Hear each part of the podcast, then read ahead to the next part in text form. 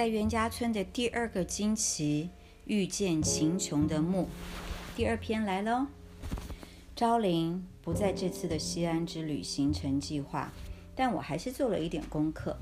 整个昭陵陵墓区含有两百多座陪葬墓，其中有唐太宗、诸子亲王、公主与驸马，甚至他的乳母彭城国夫人刘娘子。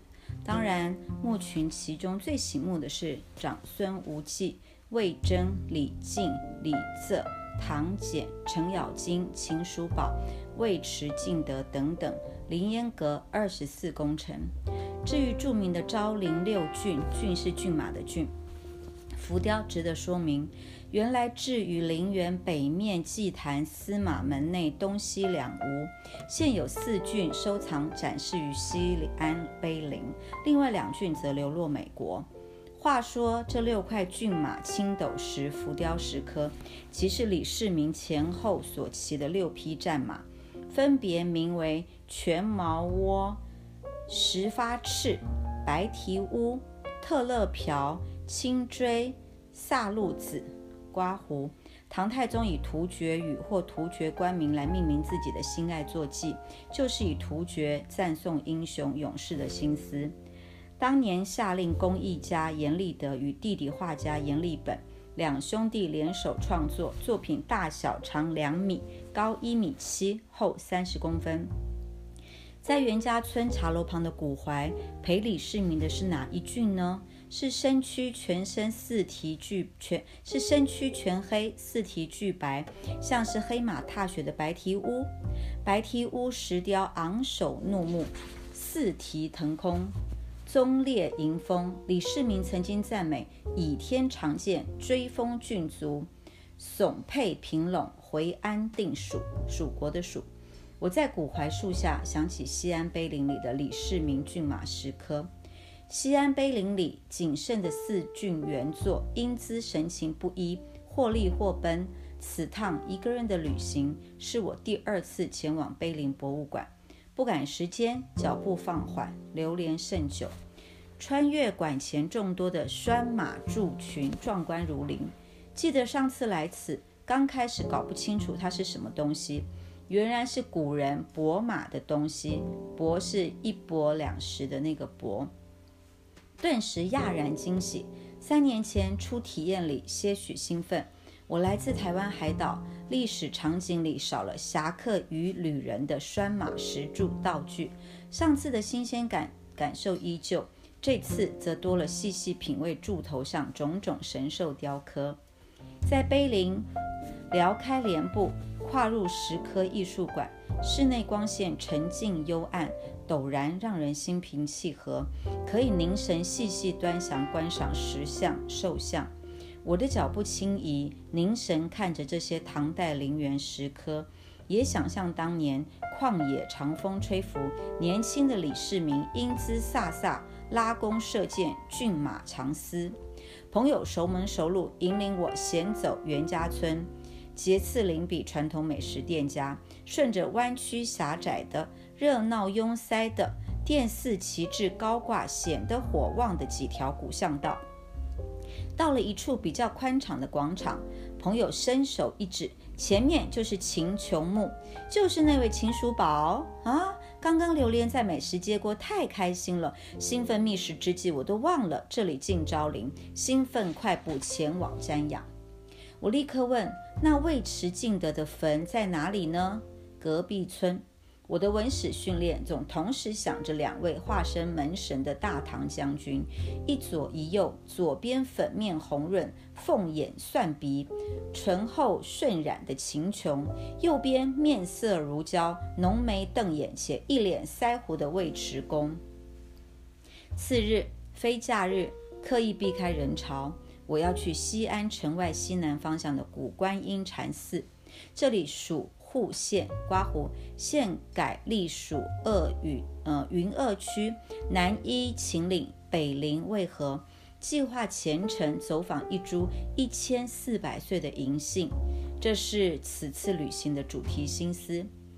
古观音禅寺地点为终南山，李白有“出门见南山，引领亦无限”。秀色难为名，苍翠日在前。有时日白云起，天际自舒卷。心中与之然，托心美不浅。也有唐朝诗人祖咏，吟咏著名终南望云雪。终南阴岭秀，积雪浮云端。林表明斋色，城中增暮寒。年轻的苏东坡，二十五岁时任凤翔府签判，他沿览游览终南山，写下了“此后一览晴川小，不待船经意已空”的绝唱。话说。地理上的终南山并非名气响亮者，它是秦岭山脉中段，东起盛产美玉的蓝田山，西至秦岭主峰太白山，横跨蓝田、长安、户县、周至等县，绵延两百余公里。但是历史上的终南山就名气响叮当了，是道教的发祥地之一。有一句成语“终南捷径”，出自《新唐书·卢藏用传》典故。说的即是这里。成语的解释指求名利的最近门路，也比喻达到目的地的便捷途径。故事是说，唐人卢藏用行思作愁，想要入朝做官，于是以退为进，隐居在京城长安附近的终南山，借此得到闲人隐的美名。果然有效，他终于达到了当大官的目的。话说卢藏用是仕宦之家子弟，进士出身，却隐居终南山学辟谷练气之术，来往于邵氏、终南二山。他以文辞才学著称，工于篆草隶书，好琴棋，多才多艺，被当时人称之多能之士。三十八三十八岁时，被武则天征召出山，受左拾遗。酷爱嵩山的武则天，每次前往嵩山旅居，总是要求他陪同，所以有了随驾隐士称呼。同个时代，唐代著名高道司马承祯刮胡与李白、贺知章、孟浩然等人同为仙宗十友。二十一岁出家当了道士，广游天下名山大川。后来常年隐居在天台山玉霄玉霄峰修道，自号白云子。唐朝前后几位皇帝请他出来为官，都被他谢绝了。但是他多次受召到长安讲道。有一次，他应唐睿宗的诏书，又来到长安城讲道，许多人都来拜会他。三个月后，司马承祯要回天台山去了，已经当上尚书右丞的右宰相卢藏用也来送行。卢藏用手指着终南山，对司马承祯说：“中大有佳处，此山中大有好处，何必跑到天台山呢？”司马承祯回说：“以仆物观之，仕宦捷径耳。以我之见，终南山是通向官场的捷径啊。”终南山总体包括翠华山、南五台、龟峰山和楼观台。最著名的是楼观台，传说此地是老子、李冉当年讲经之处。此处留有留有苏东坡楼观诗作：“门前古街卧咸阳，月是如流势可伤。常有幽人悲尽会，强修一庙学秦皇。丹砂九窖井水赤。”白处谁烧除灶香？闻道神仙异香过，只疑田叟是根桑。然而，我所去住的古观音禅寺，创建于李世民的贞观二年（西元六二八年）。据史料记载，创建之时，此寺已经颇具规模，山门、大殿、钟鼓楼、云水寮一应俱全，已是伽蓝七堂的布局。古寺少有诗文传世。却有一段惊人传说。话说李世民刚刚登基之年，贞观元年，长安城有一位人称神算子的元守臣，他的算命摊子颇负盛名。一天，晋和龙王造访他，于是就有了一段问卦读语的故事，更衍生出魏征斩龙王的传说。最后又有了尉迟恭与秦琼这两位猛将，成了民间的门神典故，高潮迭起，千年传说历久不衰。故事要从民间传说魏征斩龙王开始说起。在长安城西门街上，有位摆相命摊子的老先生，人称神算子袁守诚。刮胡袁天正的叔叔。他为人看相卜卦非常神准，四十多年来生意兴隆，屡受肯定。在《西游记》第九回描述他生的相貌稀奇，仪容秀丽，能知前后，善断阴阳。因为袁守诚能够算出泾河渭水何处何时的撒网位置，可让渔翁轻松捕捞渔获，大家屡试不爽，于是引发了鱼虾水族的恐慌，纷纷禀报了泾河龙王。一天，摊子来了一位白衣中年书生，他是泾河老龙王的化身。龙王，请卜天上阴晴势如何？明日天气如何呀？神算子说，卜经五十文，则可算出正确时辰及降雨量。龙王说，如算不准，我明天可要来砸你的招牌。神算子笑笑说，一言为定。乃闭起双眼，掐指一算，说明天。辰时不云，巳时发雷，午时降雨，未时雨止，共得水三尺三寸零四十八滴的雨量。龙王付钱后即转身离去，暗喜，心想：长安城几时下雨？该下多少？几时收止？乃由我职责掌管。这下子，这老头输定了。没想到回了龙宫以后，即接到玉皇大帝的圣旨。令其明天按照时辰在长安城下三尺三寸零四十八滴雨。龙王大惊失色，思量这个圣旨内容怎可能与老先生算出的时辰和雨量丝毫不差呢？他决定明天把降雨的时辰挪后一些，降雨量减少些，然后去砸神算子的摊子。第二天，龙王来了，打算砸摊子前，神算子说：“且慢。”我小小补摊不值钱，只怕有人犯了死罪尚不知之。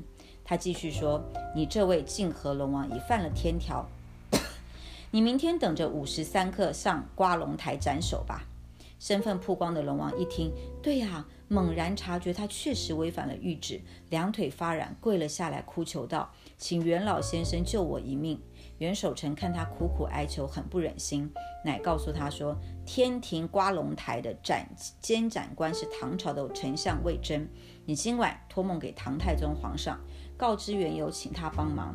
明日午时三刻，设法缠住魏征，让他无法前往监斩。等午时三刻一过，你便可逃过死劫。”梦里，唐太宗听完龙王的请托，心生恻隐，答应了。第二天朝会后，他要求魏征陪他下棋，祭办他的监斩任务。两人下棋，后来唐太宗因一手棋陷入长考，而久等年子落秤之际，闲坐棋桌旁的魏征不禁打起瞌睡来。唐太宗抬头看他已睡着，心中暗喜。此刻闭眼困寐的魏征额前汗珠密布，神情唯有焦躁。一旁的李世民不但不叫醒他，还替他扇了三下风，让他睡得更深沉。突然听到魏征大喊一声“斩”，随即醒了过来，立刻拜谢唐太宗，祝他三山丰利，才让他在梦中来得及追上时辰，将泾河龙王龙头砍下。龙王的龙头落地，但是阴魂不散，怨恨唐太宗承诺相救却不守信，夜夜来索命。凄惨豪气之声，弄得唐太宗夜不成眠。早朝时，听完唐太宗无法入眠的窘境后，秦叔宝说：“陛下，陛下宽心，今晚臣与敬德把守宫门，看有什么鬼祟。”于是李世民允许他和尉迟披甲执戈，守在寝宫门口站岗。果然，龙王的鬼魂不敢越雷池一步，竟再无半点声响。